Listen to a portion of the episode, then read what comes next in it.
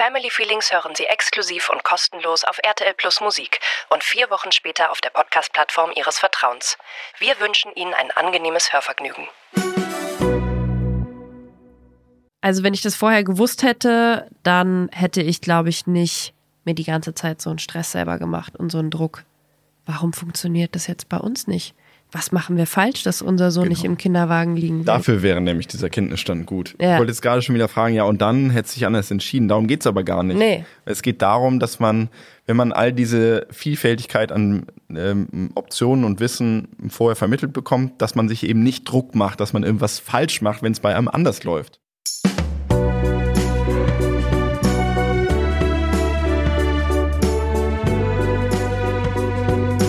Family Feelings Mit Marie Nasemann.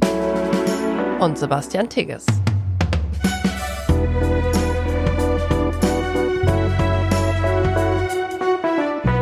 Heute haben wir eine ganz besondere Folge, die ist nämlich sehr interaktiv. Das stimmt nicht. Die ist nicht interaktiv. Es sind immer noch wir beide, aber wir haben die Community vorher gebeten, ihren Senf dazuzugeben.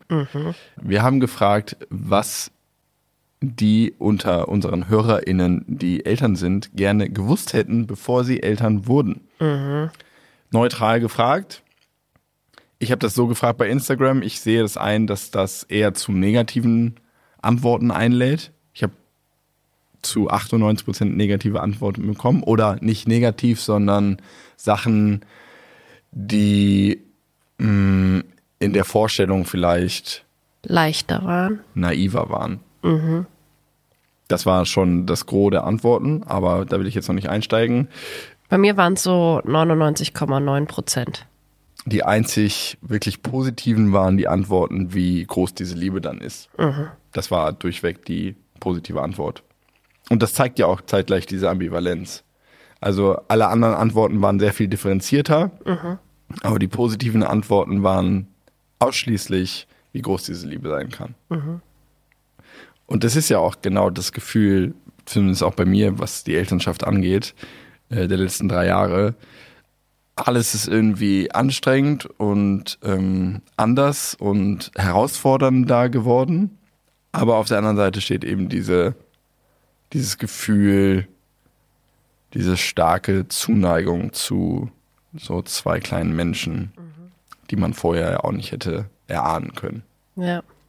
Was glaubst du, warum das so ist, dass so viele Menschen dann schon erstmal geschockt sind von, wie anders die Dinge laufen, als wie man sich das als Eltern so vorgestellt hätte? weil es ein oftmals tatsächlich komplettes Umwerfen des Lebens ist. Und das kann man sich ja einfach nicht vorstellen. Wenn, du, wenn dir jetzt jemand sagt, pass mal auf, aufgrund irgendeines Ereignisses in deinem Leben, für das du dich selbst entschieden hast, wird sich morgen dein Leben komplett ändern, in allen Bereichen, dann kann man das, glaube ich, kognitiv gar nicht erfassen. Das geht gar nicht. Weil die Frage lautet ja dann, ja, aber wo denn? Und was genau?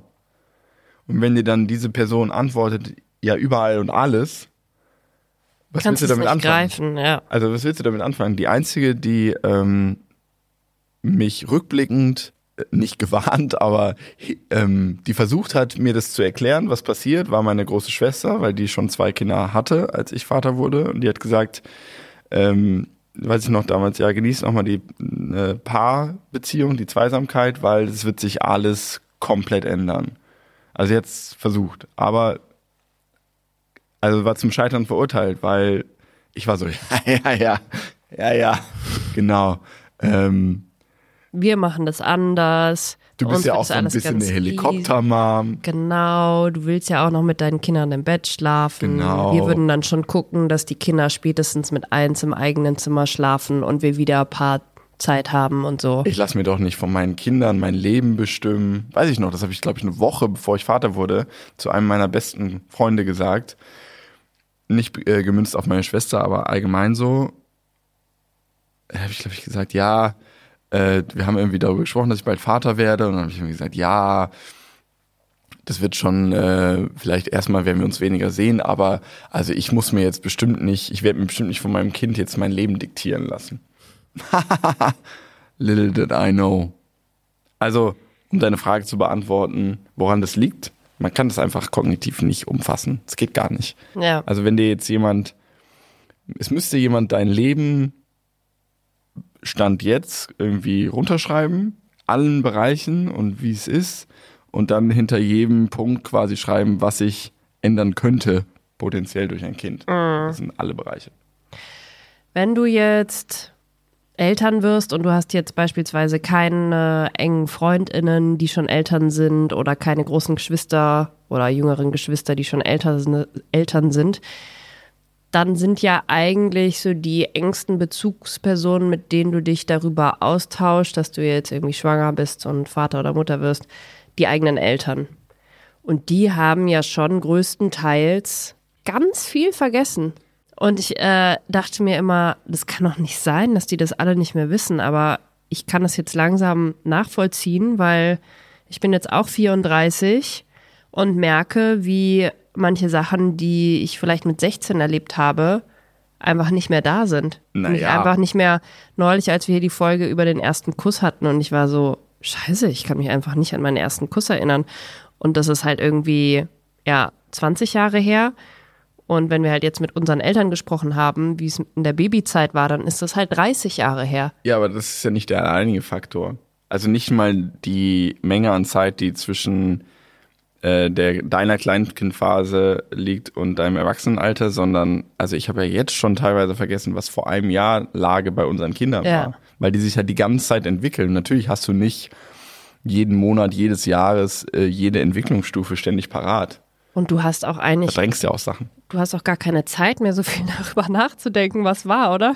Man ist ja die ganze Zeit mit Alltag und irgendwie den Alltag optimieren und jetzt alles hinkriegen und ah, hier gab es wieder einen Entwicklungssprung, jetzt muss sich hier wieder was ändern und hier müssen wir was anpassen. Man hat gar nicht die Zeit, mal so richtig sich hinzusetzen und so lange darüber nachzudenken. Wie war das eigentlich damals, als die Kinder noch so ganz klein waren? Also wir haben jetzt zumindest auch die Möglichkeit, viele Fotos und Videos zu machen. Und es gibt viele Momente, wo wir da sitzen und uns alte Videos angucken und auf einmal wieder sehen, wie war das, als unser Sohn irgendwie gerade krabbeln gelernt hat oder so. Das haben halt unsere Eltern auch nicht. Also die haben vielleicht Dir. so einen Super 8-Film oder ein paar Dias oder so aus dem Urlaub. Ähm, vielleicht auch irgendwie dann so eine VHS-Kassette, aber die wurde dann auch nur mal an Weihnachten oder so ausgepackt. Auf jeden Fall ist es unseren Eltern ohne Handy, glaube ich, noch viel sch schwieriger gewesen für die, da ein, eine Erinnerung wiederherzustellen. Und- Und, dann uns wirklich auch sagen zu können, wie es war. Und die sagen dann, oh, wie schön, toll, dass ihr Eltern werdet. Und ah, die Babys waren ja so süß und es war ja alles so schön. Ja, das ist ja dann auch nicht gelogen oder so. Also das Gehirn, das weiß man ja wissenschaftlich. Willkommen beim Wissenschaftspodcast.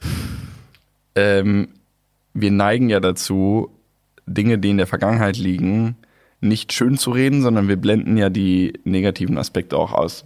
Das ist ja ein Prozess, der im Gehirn stattfindet. Und deswegen denken unsere Eltern halt auch immer noch, äh, das war die allerschönste Zeit, als wir Babys waren, durchgeschlafen und nie geschrien und es war easy peasy. Und letztens, äh, schon länger her, hat meine Mutter irgendwie Briefe äh, rausgekramt, die sie meinem Vater geschrieben hat. Der war nämlich ein paar Wochen oder Monate nach meiner Geburt, war der drei Monate in London äh, fürs Referendariat, für eine Ausbildungsstation. Ähm, und sie hat ihm Briefe geschrieben. Und da war sie, glaube ich, selbst überrascht, was sie in diesen Briefen so geschrieben hat. Äh, war doch nicht alles so easy. Boah, ich will auch mal so einen Brief lesen. Wie Ja. es war mit dem kleinen Sebastian. Ja, das äh, vielleicht haben wir dann doch mehr geschrien, als sie sich jetzt dann akut erinnert hatte und so. Ja, sowas ist, glaube ich, ganz gut zur Dokumentation. Ja, bei meiner Mutter kamen die Erinnerungen dann wieder. Aber erst als wir so viel von uns erzählt haben, dämmerte es ihr dann immer, ja, ja, doch, stimmt, da gab es dieses Jahr, da bin ich jede Nacht immer aufgestanden, hat entweder das eine oder das andere Kind geschrien und sie hat eigentlich gar nicht geschlafen und so. Das kam dann schon so ein bisschen wieder. So ein paar Momente sind schon hängen geblieben auf jeden Fall. Ja, aber darum geht es in dieser Folge nicht. Es geht in dieser Folge darum, um den Wissens- und Kenntnisstand, bevor man Eltern wurde und danach. So haben wir ganz viele Zuschriften bekommen. Ich glaube, äh, ab und zu mache ich ja so Fragesticker bei Instagram. Da kommen schon immer viele Antworten, aber das toppt alles. Also ich bin gerade nochmal durchgegangen, geswiped und ich konnte so zwei Endlos Stunden weiter swipen. swipen. Aber viele Antworten sind dann doch sehr ähnlich. Mhm. Und wir haben mal versucht, das zu clustern und die häufigsten Antworten ähm, ja, zu clustern und ähm, zu sammeln. Und die wollen wir jetzt hier thematisieren.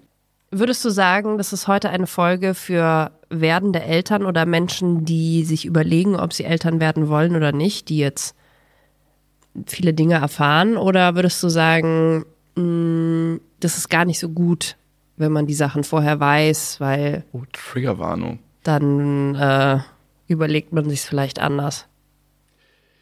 Gibt ja schon ein paar Menschen, die mich so angesprochen haben, seit ich euren Podcast höre, bin ich mir gar nicht mehr so sicher, ob ich Eltern, ob ich Mutter oder Vater werden will. Was ich aber eigentlich ganz gut finde. Ich will nicht Leute davon abhalten, Kinder zu kriegen, aber ich finde es schon gut, wenn weniger frische Eltern geschockt sind. Also es sind ja zwei Lager. Manche, die uns schreiben, die sagen, finden es gut und diese rosarote Brille muss weg und so weiter und so fort. Und es gibt manche, die sagen, nee, hätte ich aber alles gar nicht wissen wollen, weil dann hätte ich es nicht gemacht. Oder vielleicht nicht gemacht. Was ist denn mit dir? Also jetzt ohne über die anderen zu sprechen, hättest du gerne diese Dinge gewusst, die du jetzt weißt? Wirklich? Ja, ich glaube schon. Ich hätte es, glaube ich, schon ganz gerne gewusst. Aber warum? Weil es ändert ja nichts. Nee, ich hätte aber, glaube ich, die Entscheidung mit dem zweiten Kind, vor allem wann das zweite Kind kommt, anders getroffen. Also wenn es überhaupt gekommen wäre. Also ich bereue nicht unser zweites Kind. Ich liebe unser zweites Kind so krass und ich bin so froh, dass sie da ist. Aber es wäre besser gewesen, wenn ich schon früher gewusst hätte, dass jetzt nicht mit Vollendung des ersten Lebensjahres irgendwie alles so viel einfacher wird oder so. Wie ich schon dachte. Ich dachte, ja, das erste Jahr ist krass, sagen ja alle, aber dann ist Kita und dann läuft das Kind und dann spricht das Kind und dann kriegt man es schon hin. Aber dass dann irgendwie noch so eine heftige Autonomiephase kommt, die halt nicht nur ist, okay, es gibt mal einen Wutanfall, sondern es ist so Diskutieren von morgens bis abends und du hast immer noch diese Schlafkacke und Krankheitskacke. Es ist nicht so, als wäre dann irgendwie alles so viel einfacher und man hätte dann so wieder Energie für ein zweites Kind oder so. Nee. Also wenn ich das noch mehr gewusst hätte, was auch so nach dem ersten Babyjahr auf uns noch zukommt, hätte ich definitiv mehr Abstand gelassen. Gesagt, okay, erstmal mit dem einen Kind echt erstmal klarkommen und dann irgendwann, ich sage, okay, jetzt habe ich wirklich wieder Energie. Jetzt haben wir es irgendwie so quasi geschafft, dann vielleicht nochmal ein zweites Kind. Aber wenn dir das jemand gesagt hätte, wenn dir jemand gesagt hätte, eine einzelne Person, die diese Erfahrung gemacht hat, wäre zu dir gekommen, hätte gesagt, Hand aufs Herz, Marie. Du kannst nicht ernsthaft darüber nachdenken, jetzt noch ein Kind zu bekommen. Euer Sohn fordert euch so krass, der ist jetzt ein Dreivierteljahr alt. Halt mal sexuell Abstand von Sebastian. weil das ist so und so. Weil es kann passieren, dass euer Sohn nicht in ein paar Monaten läuft. Es kann passieren, dass die Kita-Eingewöhnung nicht so easy ist. Es, euer Kind wird, wenn er in die Kita kommt, die ganze Zeit krank sein. Es wird so kommen, dass ihr ähm, monatelang noch zwei Kinder rumtragen müsst, weil Ja. er nicht laufen wird. Ja, das wäre gut gewesen. Was Das hättest hätte ich du mir dann- gewünscht. Hättest du dann anders entschieden? Ja, Okay. das glaube ich schon. Wenn eine Person es zu dir gesagt hätte, hättest du nicht vielleicht dazu tendiert zu sagen, ja, aber wir haben uns das ja wohl überlegt und wer weiß, ob das bei uns dann auch so ist. Sie hätte, diese Person hätte ja nur von ihren Erfahrungen gesprochen. Die hätte gesagt, bei uns war das so, unser Sohn hat dann noch ewig gebraucht zum Laufen. Ja, also das mit den Kita-Krankheiten hätte ich einfach vorher, ich hatte einfach keinen blassen Schimmer. Nee, das Natürlich wusste ich, niemand. dass so ein Kind mal krank ist, mal. Aber dass es der absolute Dauerzustand und dass es eine Ausnahme ist, dass das Kind mal länger als eine Woche gesund ist, Das sagt einem aber wirklich niemand. Warum sagt einem das niemand? Ich weiß nicht, vielleicht ist es auch durch Corona krasser geworden. Ich kenne, habe einer Mutter auf äh, Instagram gefolgt, die hat ein sehr viel älteres Kind und ein Kind, was ungefähr so alt ist wie unser Sohn. Und sie hat gesagt, bei ihrer Tochter war das nicht mit diesen krassen Krankheiten. Und die ist schon älter. Und, ja, die ist irgendwie sechs oder so. Aber jetzt beim Kleinen wäre das irgendwie genau, also wäre das so krass in der Kita und sie würde auch nicht verstehen und würde da irgendwie auch den Zusammenhang mit Corona herstellen, aber es sagt einem niemand irgendwas. Ja, aber ich verstehe nicht, warum das keiner checkt. Weil das muss doch ein Riesenthema sein. Also wir haben schon mal den einen oder anderen Artikel dazu gelesen, dass es irgendwie Das- extrem zugenommen hat mit Erkältungskrankheiten seit Corona. vor allen Dingen im Zusammenhang mit RSV gelesen, ne? Dass diese Welle viel krasser und früher war. Ja, Ähm, als unsere Tochter das hatte, haben wir uns dazu eingelesen, äh, dass das viel stärker und mehr und früher äh, in, dem jeweil, in dem jeweiligen Jahr ähm, kam als äh, noch vor Corona. ja. Und wenn mir jetzt jemand gesagt hätte, macht mal erstmal den ersten Kita-Winter und kriegt danach ein Kind, weil sonst wird euer großes Kind diese ganzen Kita-Keime auf euren neugeborenen Säugling übertragen. Und das ist dann richtig übel, wenn so ein zwei Wochen alter Säugling so eine krasse Krankheit hat. Dann hätte ich gesagt, ja, okay, ja, doch, vielleicht macht Sinn, dass das Baby dann erst, zumindest erst im Frühjahr kommt, also wenn unser Sohn zwei gewesen wäre und man mal so einen Kita-Winter gepackt hätte. Das war so anstrengend.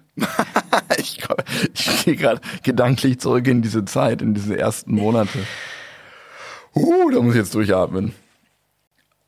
Ah, Ich glaube, ah, ja, ich, Die Frage kommt ja oft so, warum habt ihr noch ein zweites Kind gewollt, wenn ihr schon wusstet, wie anstrengend das mit, mit allem ist. Aber ich dachte halt, Und wir haben halt nie wir dachten halt einfach, ja, das war halt, ist halt jetzt die anstrengende Babyzeit. Und die, das wird dann schon besser. Und das haben auch teilweise Kinderärztinnen gesagt, ja, wenn er dann mal in die Kita kommt, wenn er dann mal läuft, wenn er sich ausdrücken kann und so. war aber schon eine Wette. Es war eine Ja. Wette darauf, dass das so eintrifft. Bei mir war das auch gar nicht ausschlaggebend. Bei mir war ausschlaggebend, okay, wir haben jetzt ein Kind, die alles überlagernde Überlegung, die ich hatte, wollen wir ein zweites.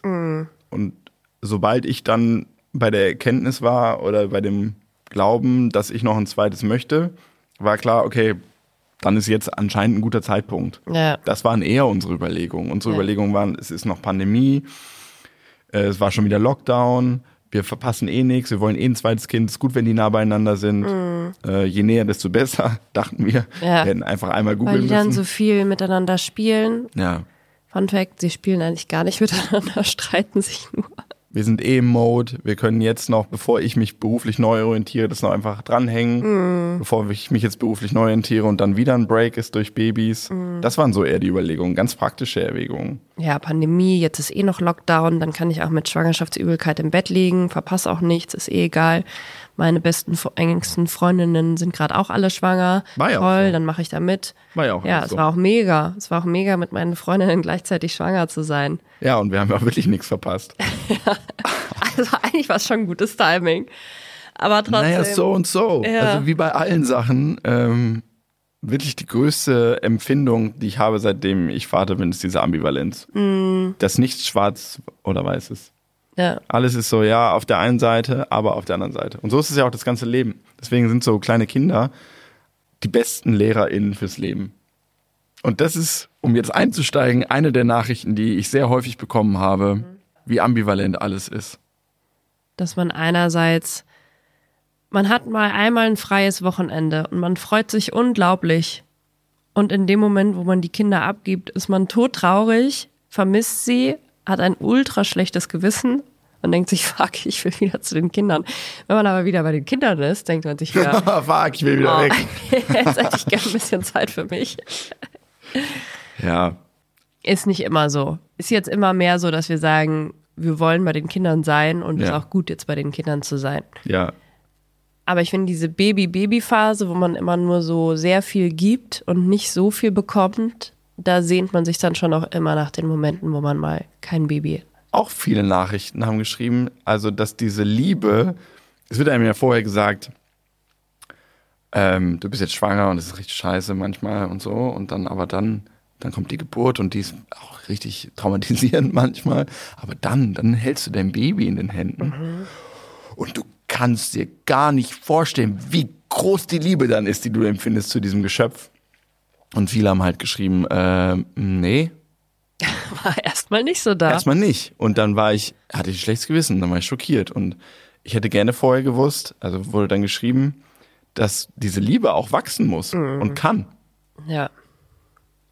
das finde ich extrem wichtig und auch gefährlich, jemandem zu sagen, ja, aber wenn dein Baby dann da ist, das kannst du dir gar nicht vorstellen, wie groß diese Liebe dann ist. Und bei mir war das nämlich auch nicht sofort so. Ich war wirklich so, unser Sohn kam und es war mega emotional. Natürlich war das emotional und ich habe geweint und als, als du ihn äh, zur Welt gebracht Was hast. heißt natürlich, ist es emotional, muss aber nicht Nee, muss auch nicht. emotional sein. Ja. Aber ich habe geweint und äh, weiß jetzt aber auch nicht, ob das nur Tränen der Liebe und des Glücks waren. Ich war einfach überwältigt von dieser Situation. Aber dann waren die ersten Tage und Wochen waren auch schon so, dass ich dachte, ui, hoppla, das ist aber ganz schön anstrengend. Und da war ich jetzt nicht drauf vorbereitet und da war jetzt nicht nur, also wir lagen auch im Wochenbett viel zusammen und ich habe auch da geweint und so und ich war so, manchmal kam so eine Welle der überwältigenden Gefühle, nenn es Liebe von mir aus, aber es war jetzt nicht das vorherrschende Gefühl. Und ich habe schon manchmal so gedacht, so, warte mal, muss ich den jetzt nicht eigentlich abgöttisch lieben und alles andere, was so anstrengend und kräftezehrend ist, so beiseite schieben? Und jetzt ähm, ist es halt wie so eine Beziehung zu allen anderen Menschen. Das entwickelt sich halt auch.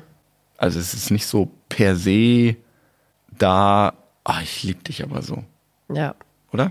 Ja, ich war direkt nach der Geburt noch total in, also bei beiden Geburten in so einem äh, Macherinnen-Modus. Okay, okay, Leute, okay, ich habe jetzt dieses Baby auf die Welt gebracht. Okay, jetzt werde ich noch zugenäht, okay, passt.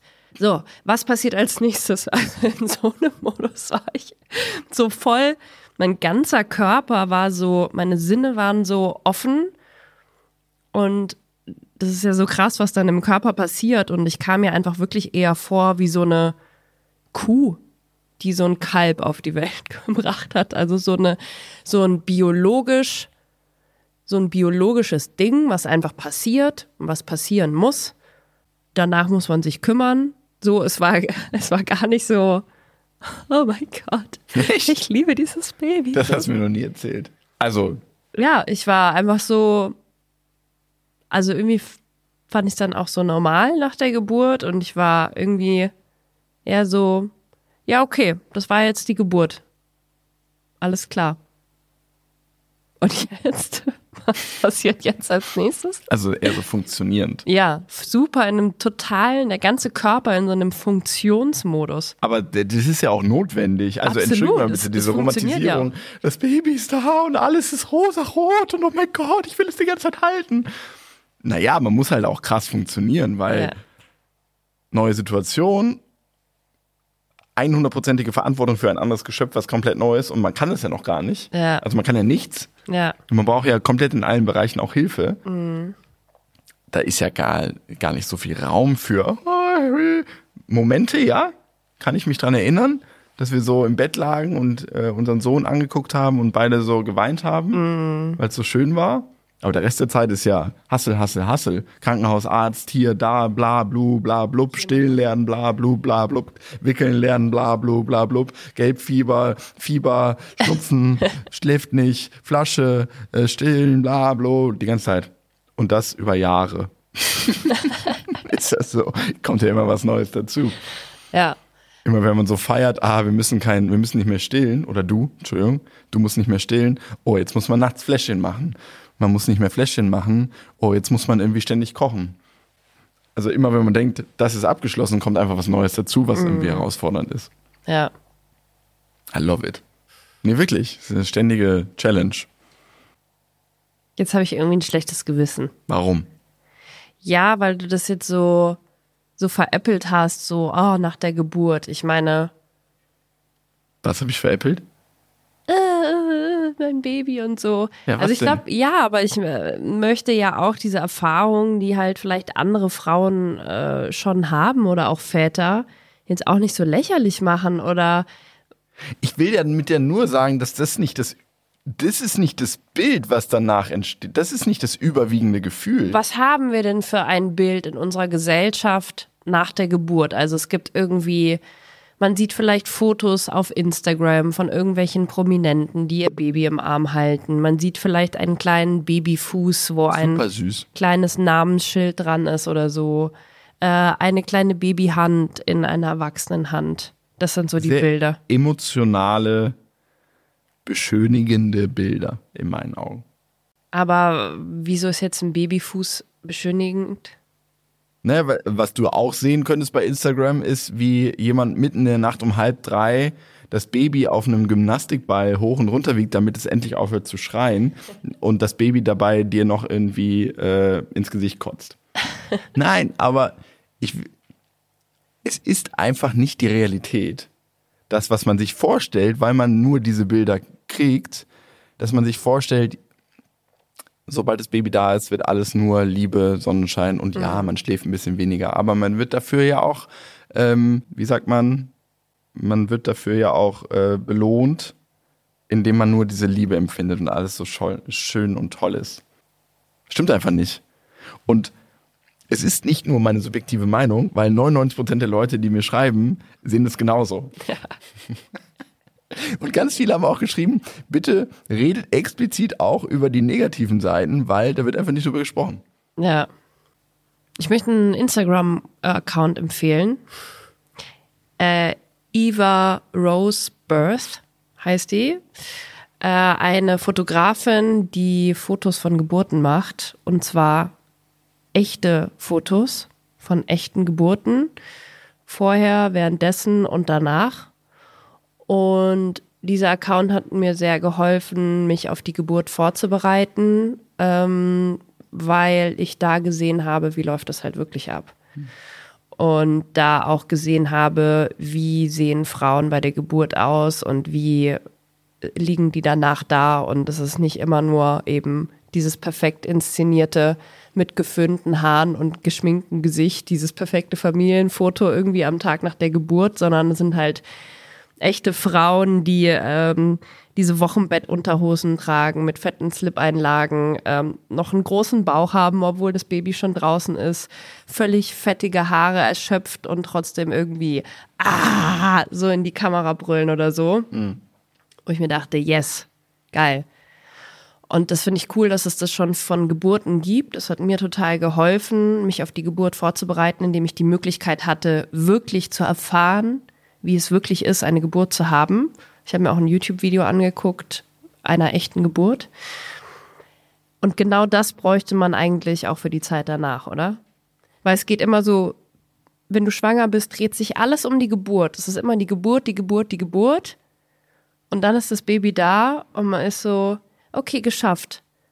Aber what the fuck? Wie funktioniert eigentlich Stillen?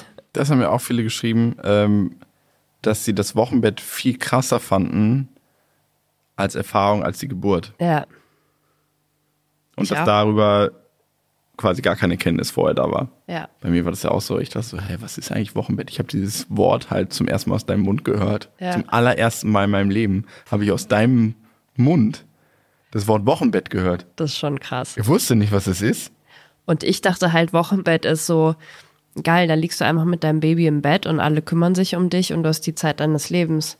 Aber dass das heißt, dass du irgendwie ultra mentale Ups und Downs hast, also richtig extrem, es Tage gibt, wo du nur heulst und gar nicht weißt, warum, diese krassen Nachblutungen von der Geburt noch hast, ähm, dir alles noch wehtut, irgendwie jedes Mal aufs Klo gehen oder äh, duschen gehen schmerzt, diese krassen Stillprobleme, die ich hatte, diese entzündeten Brustwarzen, ein schreiendes Kind, das nicht einschlafen will. Das, krass. das war wirklich so. Wochenbett dachte ich echt für eine schöne Zeit. Ich finde es so krass, wenn ich im Nachhinein, wenn ich jetzt darüber nachdenke, wie viele Männer mir im beruflichen Umfeld begegnet sind, die ernsthaft zwei, drei Tage nach der Geburt wieder ins Büro gegangen sind, ganz normal. Und wenn ich das neben meine Erfahrung setze aus dem Wochenbett und mittlerweile weiß ich ja von vielen Frauen, wie das bei denen auch im Wochenbett war und dass es nicht so unterschiedlich zu unseren Erfahrungen war, finde ich das so krank, eine Frau damit allein zu lassen. Ich finde es wirklich krank. Ich finde dieses System krank, wo Mütter nach zwei, drei Tagen dann ja auch selbst der Meinung sind, sie würden das schon schaukeln, weil dieses System so ist, dass sie den Müttern überhaupt nicht den Raum lassen, mal zwei, drei, vier Wochen oder mehr sich einfach nur ins Bett zu legen und bekümmert zu werden. Ja. sondern dass Frauen wirklich auch selbst denken. Das muss ich jetzt schaffen. Ja, Das liegt ja nur daran, dass unser System so ist, wie es ist. ja, Es müsste Normalität sein, absolut. dass Frauen sagen, nee, pass mal auf, also mindestens vier Wochen brauche ich jetzt mal hier Volltime-Unterstützung. Mindestens vier Wochen. Danach würde ich sagen, okay, die gröbsten Geburtsverletzungen sind vielleicht verheilt. Man kann irgendwie wieder halbwegs laufen. Man kriegt es vielleicht hin, sich was zu essen zu machen oder was einzukaufen. Aber nicht drei Tage nach der Geburt. Also ich hätte gar nicht, ich habe gar nicht, ich war so überfordert, obwohl ich eigentlich nichts machen musste, weil du da warst und Essen besorgt hast und mir Brot geschmiert hast und den Kleinen mal genommen hast, damit ich schlafen kann. Aber wenn du nicht da gewesen wärst, ich wäre komplett verzweifelt. Aber wie krass, dass wir haben 2023 und jetzt wird halt diskutiert, oder ist, glaube ich, schon auf dem Weg, dass Väter Urlaub nehmen dürfen nach der Geburt. Zwei, zwei Wochen Zusatzurlaub oder so. Vaterschaftsurlaub. Jetzt. Also vor zehn Jahren, wenn wir vor zehn Jahren Eltern geworden wären und ich in der Kanzlei geblieben wäre und nicht Elternzeit genommen hätte, wäre es halt allein gewesen.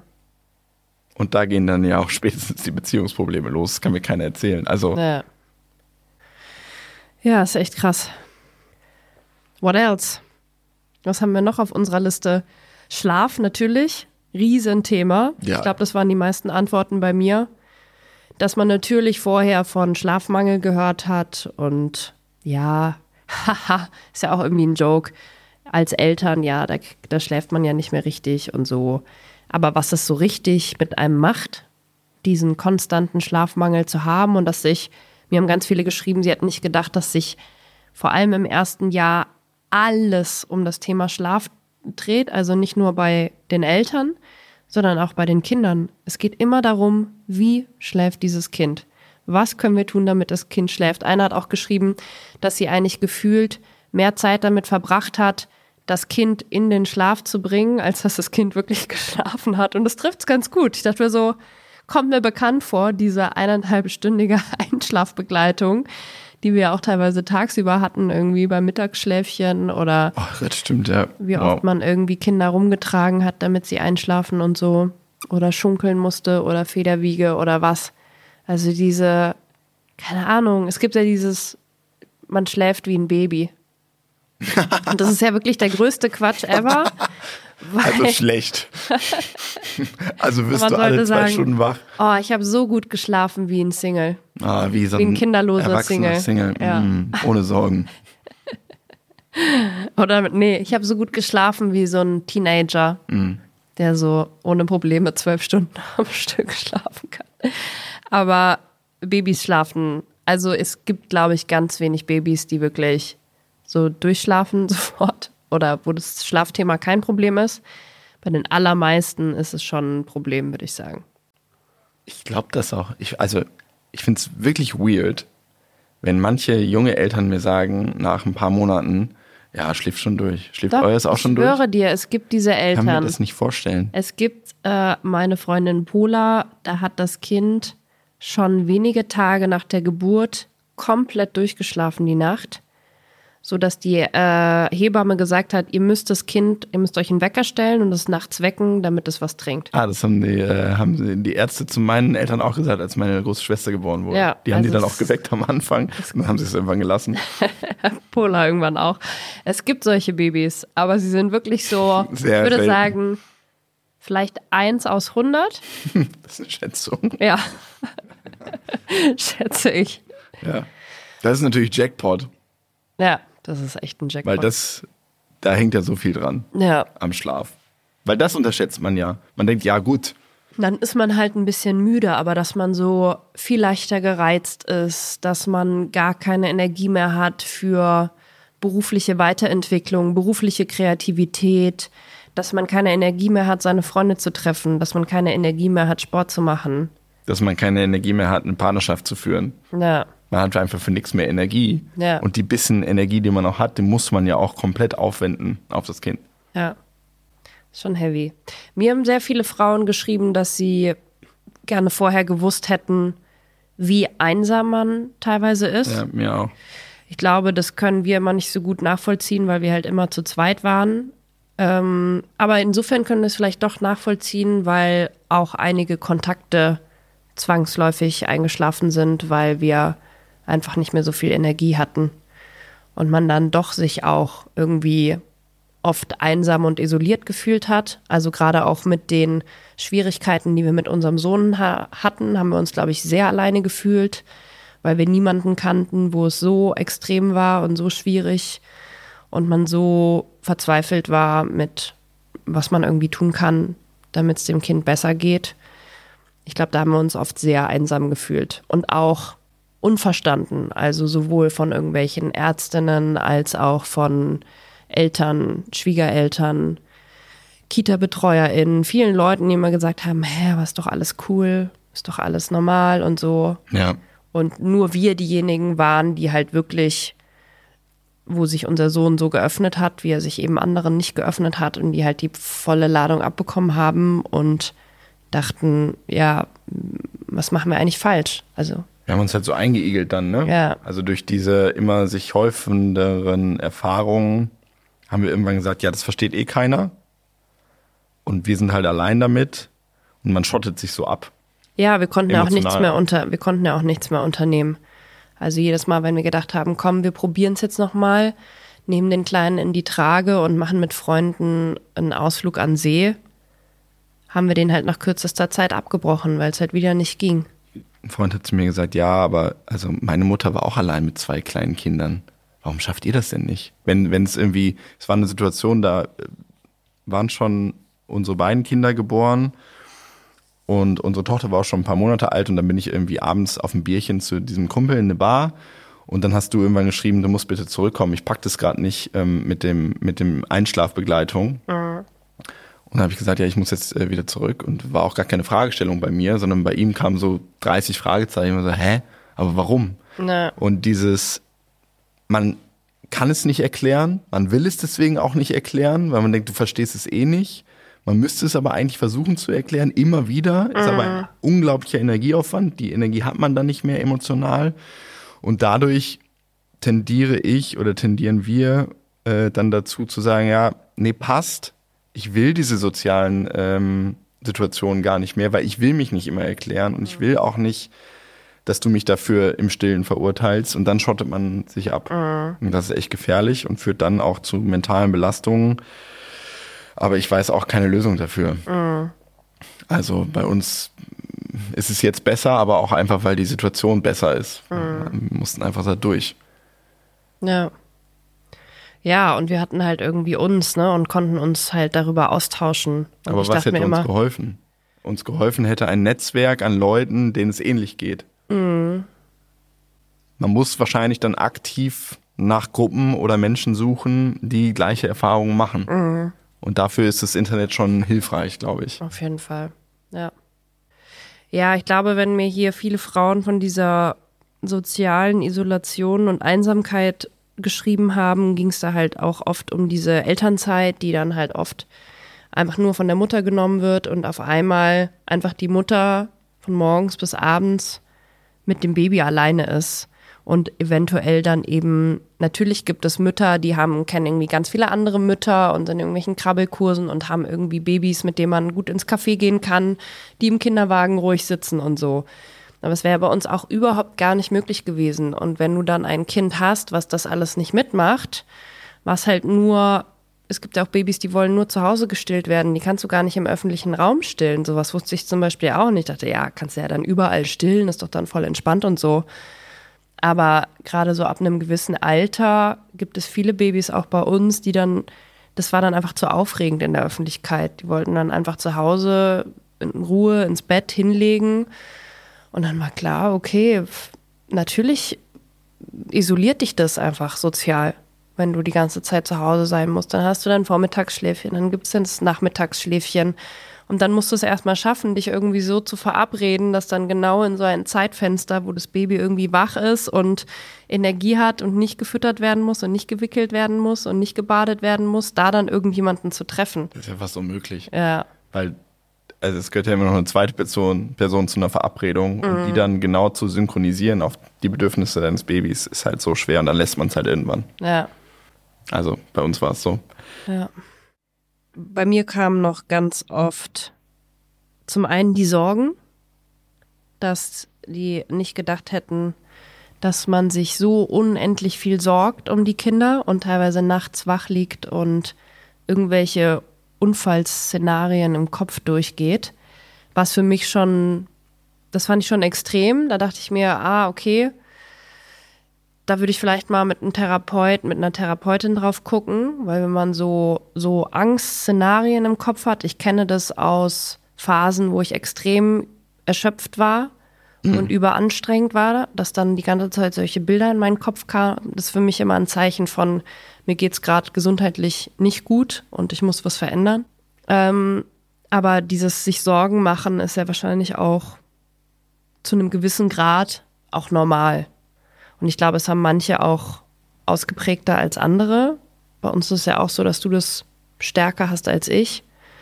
Ähm, das ist aber auf jeden Fall was, was viele nicht gedacht hätten, dass sie sich so viel sorgen werden um die Kinder. Hättest du das vorher gedacht? Ich hatte schon eine Vorahnung, dass ich ängstlich bin. Immer so Bilder im Kopf, wenn man irgendwie auf dem Spielplatz ist. Man hat ja schon mal andere Kinder auf dem Spielplatz gesehen. Wenn die so Klettergerüste hochklettern, habe ich immer gedacht, oh Gott, wenn ich mal Vater bin, ich kann das nicht, kann ich nicht zusehen. wenn das Kind jetzt da runterfällt, es bricht sich doch alles. Und das hat sich sehr bewahrheitet. Also ich bin schon sehr ängstlich. Das, äh, das habe ich schon antizipiert. Nicht in der Form. Also ich habe dann auch Phasen gehabt, wo ich extreme Angst gehabt, einfach irrational. Also als wir noch in der alten Wohnung waren, hatten wir so einen Balkon im dritten Stockwerk oder vierten und ich habe halt die ganze Zeit so, kamen so Bilder in meinem Kopf, oh Gott, wenn jetzt unser Sohn, obwohl das, das physikalisch gar nicht möglich war, aber wenn er jetzt auf den Stuhl klettert und dann noch auf den Tisch und dann springt er da runter, dann ist er tot. Solche Bilder die ganze Zeit.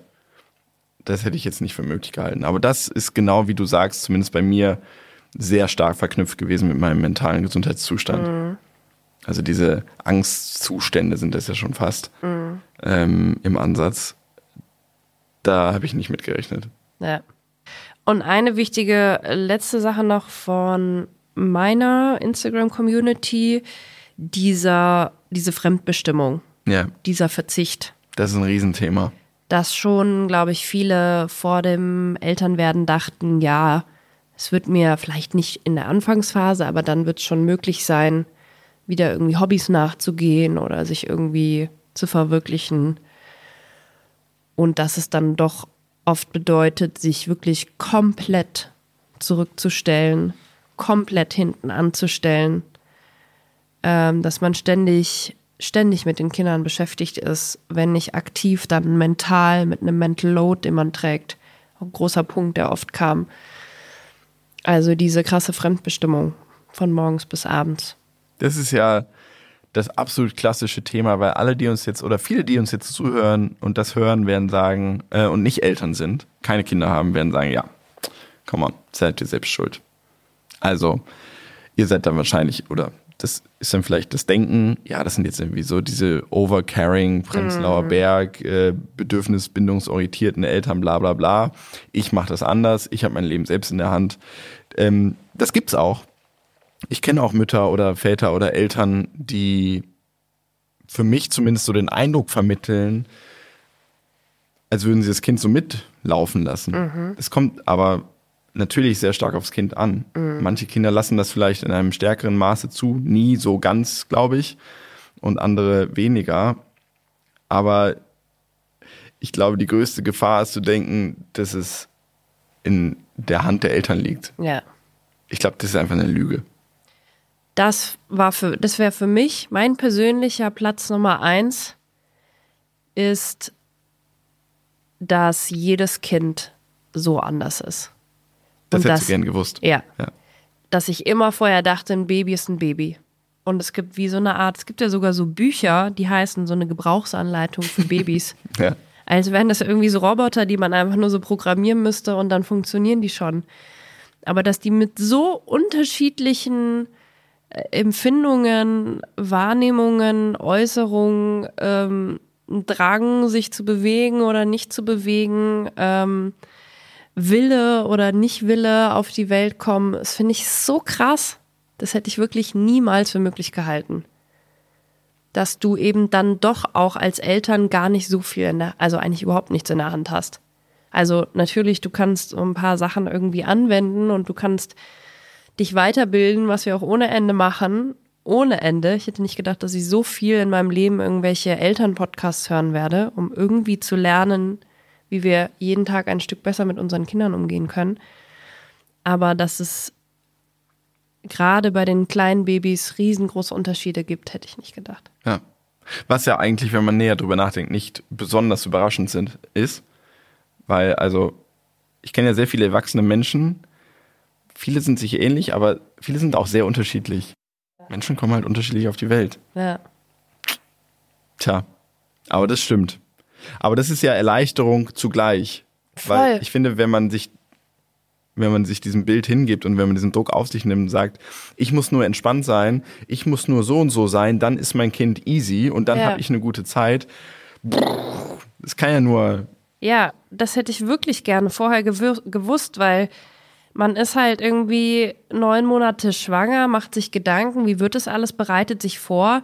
Man kauft einen Kinderwagen, sucht wochenlang und kauft einen Kinderwagen und denkt, und sieht da draußen Eltern auf der Straße und denkt, ein Baby liegt in einem Kinderwagen und das schiebt man rum. Das dachte ich einfach, dass so, dass so dann unser Leben wird. Aber dass es wirklich Babys gibt, die überhaupt nicht im Kinderwagen liegen wollen. Gar nicht, nie. Und dieser Kinderwagen völlig für die Katz ist und erst irgendwie mit sieben Monaten zum ersten Mal ähm, zum Einsatz kommt. Ähm, das, also wenn ich das vorher gewusst hätte, dann hätte ich, glaube ich, nicht mir die ganze Zeit so einen Stress selber gemacht und so einen Druck. Warum funktioniert das jetzt bei uns nicht? Was machen wir falsch, dass unser Sohn nicht im Kinderwagen liegen will? Dafür wäre nämlich dieser Kenntnisstand gut. Ja. Ich wollte jetzt gerade schon wieder fragen, ja, und dann hätte sich anders entschieden. Darum geht's aber gar nicht. Nee. Es geht darum, dass man, wenn man all diese Vielfältigkeit an ähm, Optionen und Wissen vorher vermittelt bekommt, dass man sich eben nicht Druck macht, dass man irgendwas falsch macht, wenn es bei einem anders läuft. Ja. Und auch so ein Wissen darüber, nicht nur, dass Kinder unterschiedlich sind, sondern dass es beispielsweise auch neurodivergente Kinder gibt.